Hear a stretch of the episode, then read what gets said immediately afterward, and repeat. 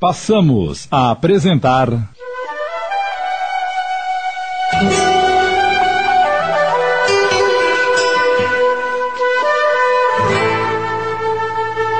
A Mansão da Pedra Torta. Uma minissérie de Júlio Carrara.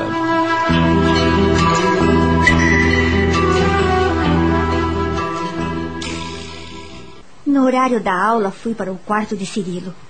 Encontrei-o no leite, Sônia lhe fazendo companhia.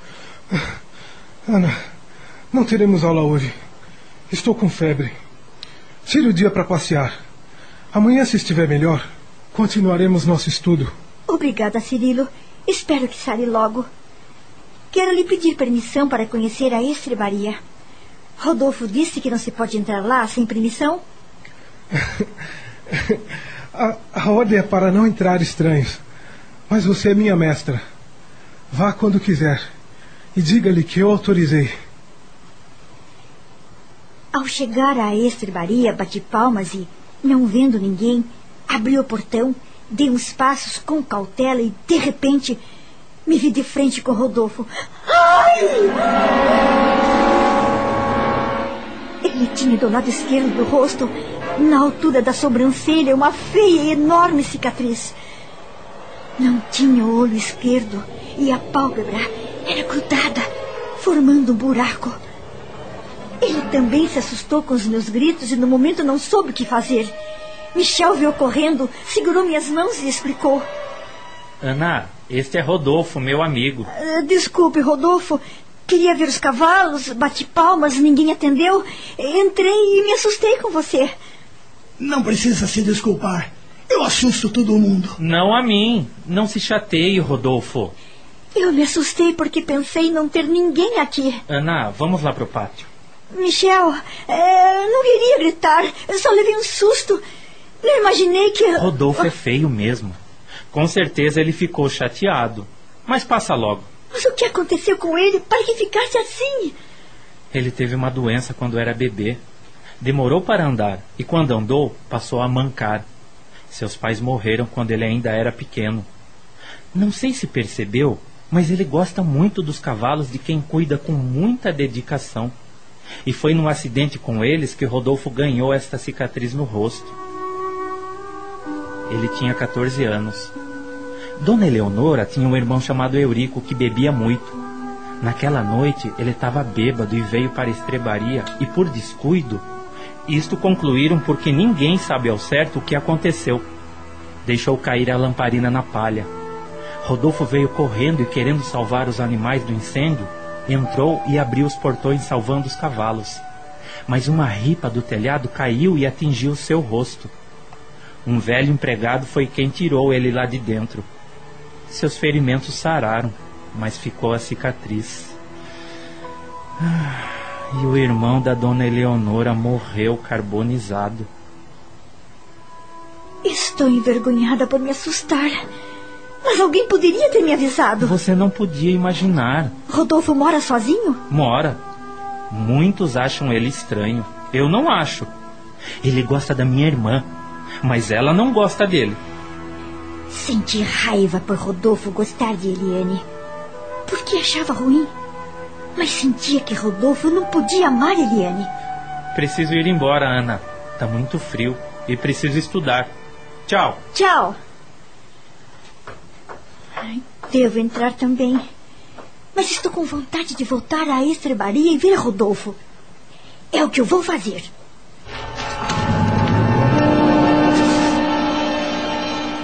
Rodolfo! Como ninguém respondeu, Ana abriu o portão e entrou. Não tinha dado muitos passos quando tudo começou a rodar. Viu o fogo e sentiu o cheiro de fumaça. Senhorita! Senhorita! O que aconteceu? os olhos arregalados, sentia que o ar lhe faltava. Rodolfo a segurava pelos braços, impedindo-a de cair.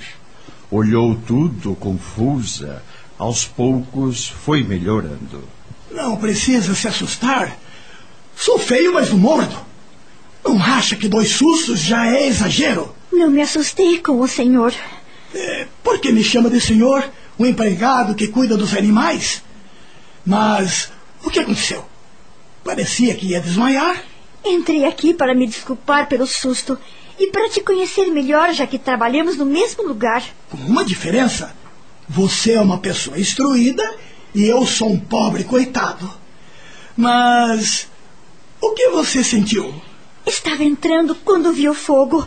Vi fogo, juro. fogo? Aqui não tem fogo. Não, não tem. Mas eu vi. Também vi dois homens discutindo. A lamparina caiu e o fogo começou. O homem mais novo pegou um punhal e enfiou no outro que era mais velho. Com os gritos de fogo, o assassino correu pelos fundos e nem tentou ajudar o outro que se contorcia de dor. Não entendo o que aconteceu. Aí você me chamou e vi que nada tinha acontecido.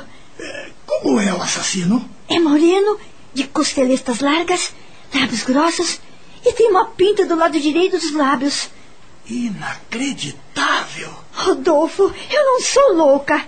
É a primeira vez que isso me acontece. Estas velhas construções mexem com a cabeça da gente. Não precisa acreditar. É, não entendo disto e nem sei o que a levou a ver o passado ou as cenas do incêndio que houve aqui. Sim, porque aqui houve um incêndio horrível. Quando o fogo acabou, acharam o cadáver do senhor Eurico. Minha tia e o velho Joaquim viram que o cadáver tinha uma faca no peito. Mas Dona Eleonora pediu para os dois não falarem para ninguém sobre esse fato. É de conhecimento de todos que o senhor Eurico estava bêbado e derrubou a lamparina. Será que viu o que aconteceu no incêndio? Se vi, existe um assassino. Ana, não conte a mais ninguém o que viu aqui. E você pode vir a conhecer o assassino um dia, se é quem estou pensando. Você sabe me dizer o que foi que eu tive? É uma visão, suponho. Mas boa tarde. Tenho muito o que fazer. Bo boa tarde. Estamos apresentando. A Mansão da Pedra Torta. Voltamos a apresentar.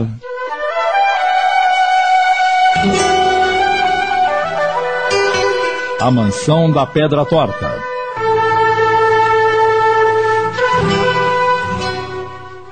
Chegando ao seu quarto. Nunca mais vou esquecer do rosto frio e cínico do assassino. Ao descer para a copa, logo fui servida por Elisete.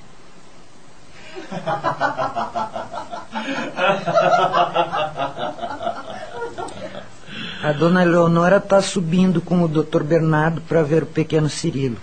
Agora, com licença, vou jantar. Boa noite, Ana. Boa noite.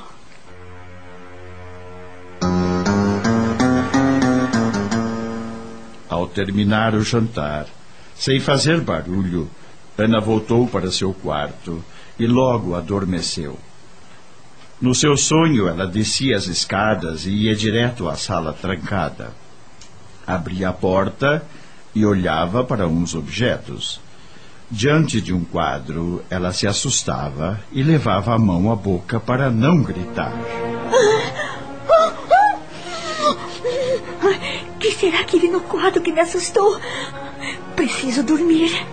Mas nada de adormecer novamente. Então, começou a ouvir vozes. Voltou criminosa! Voltou traidora! Conserta o que estragou! Não consegui entender direito o que falavam. Orei aflita e novamente o silêncio se instalou. Alguém deve ter acordado, levantado e conversado. Preciso dormir. Mas tenho vontade de ir à sala trancada. Não sei porquê.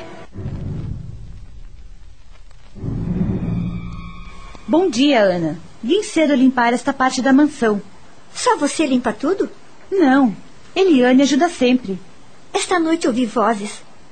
Tem mais alguma pessoa nesta ala? Não. Nesta parte só tem você. Estranho. Você entendeu o que disseram? Não entendi direito. É sempre assim. Ninguém entende o que eles dizem ou o que ela diz. Porque parece que sobressai a voz de uma mulher. Eles quem? Ora, os fantasmas. Será que esta mulher é a Vitória? Como sabe este nome? Ah, Mas acho que não é ela, não. Ninguém nunca viu por aqui. Ver fantasma mesmo, ninguém vê. Mas as vozes, todos os moradores da fazenda já escutaram. Não são todas as noites, uma vez ou outra. Elas se fazem escutar por toda a mansão. Queria muito escutar. Até já dormi num quarto desses que falam que é assombrado, só para ouvir. E ouviu? Depois de 12 dias, levantei e andei pelos corredores e não pude distinguir de onde vinham essas vozes. E também não entendi muita coisa. Mas mudando de assunto, Sônia, me responda uma coisa. Dona Eleonora tem filhos? Tem duas filhas. Uma freira e a outra casada, que mora longe daqui. E essa filha da Dona Eleonora, que é freira, onde está? No convento. Mamãe me contou que quando Dona Paula era mocinha, ficou louca. Tudo por causa de um aborto que fez. E depois disso, passou a ter muito medo. Dona Paula não ficava sozinha e dormia no quarto da mãe. Uma vez, Dona Eleonora teve que viajar e minha mãe foi dormir no quarto dela. De madrugada, minha mãe acordou com Dona Paula falando como se visse alguém à sua frente.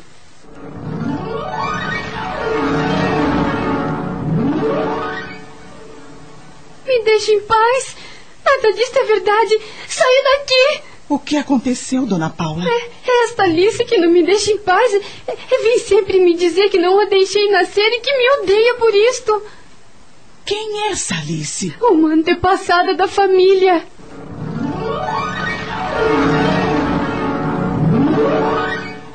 Minha mãe achou que a jovem Paula estava louca mesmo. Onde já se viu não deixar nascer alguém que já morreu? E um dia, Dona Paula decidiu ir para o convento. Você gosta daqui? Mais ou menos. Aqui tenho casa, comida e um salário. Fico porque estou economizando para casar. Meu noivo mora na cidade e está proibido de vir aqui. Proibido por quê? Todos na região sabem das assombrações desta casa. Gilberto, meu noivo, é muito curioso. Veio pedir permissão a Dona Eleonora para ficar aqui e tentar ver os fantasmas. Ela não gostou e expulsou daqui. Gilberto acabou intrigado com estas almas penadas e se juntou a um grupo espírita. Agora ele entende tudo isto e encara de forma mais natural. Ele diz que tudo tem uma explicação. De que você está rindo? É que esta noite João, o jardineiro, viu a bandeira branca na torre. Dizem por aí que quando a criminosa voltasse à mansão, apareceria a bandeira branca. Criminosa? Era uma empregada que matou uma mulher para se casar com o proprietário da mansão. Não, não é verdade. Ela não matou. Bem, não sei se matou eu. Desculpe, estou nervosa. Não precisa se desculpar. Se matou ou não, não é problema nosso. Mas todos aqui dizem que ela foi a criminosa. Falam também que ela voltará à mansão e quando isso acontecesse, apareceria na torre a bandeira branca. E João viu esta noite a bandeira lá. Como se chega à torre? É o João quem cuida da torre. Mas se quiser conhecê-la, é só pedir para ele. João tem a chave. Eu fiquei inquieta. A bandeira branca me intrigava. E agora parece que eu entendi o que diziam uma das vozes. Voltou criminosa! Voltou traidora! Conserta o que estragou! O que está acontecendo comigo, meu Deus? O quê?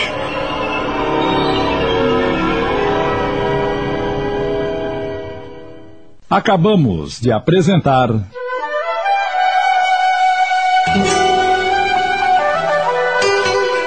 A Mansão da Pedra Torta. Minissérie de Júlio Carrara, baseada na obra do espírito Antônio Carlos, psicografada por Vera Lúcia Marinzec em 10 capítulos.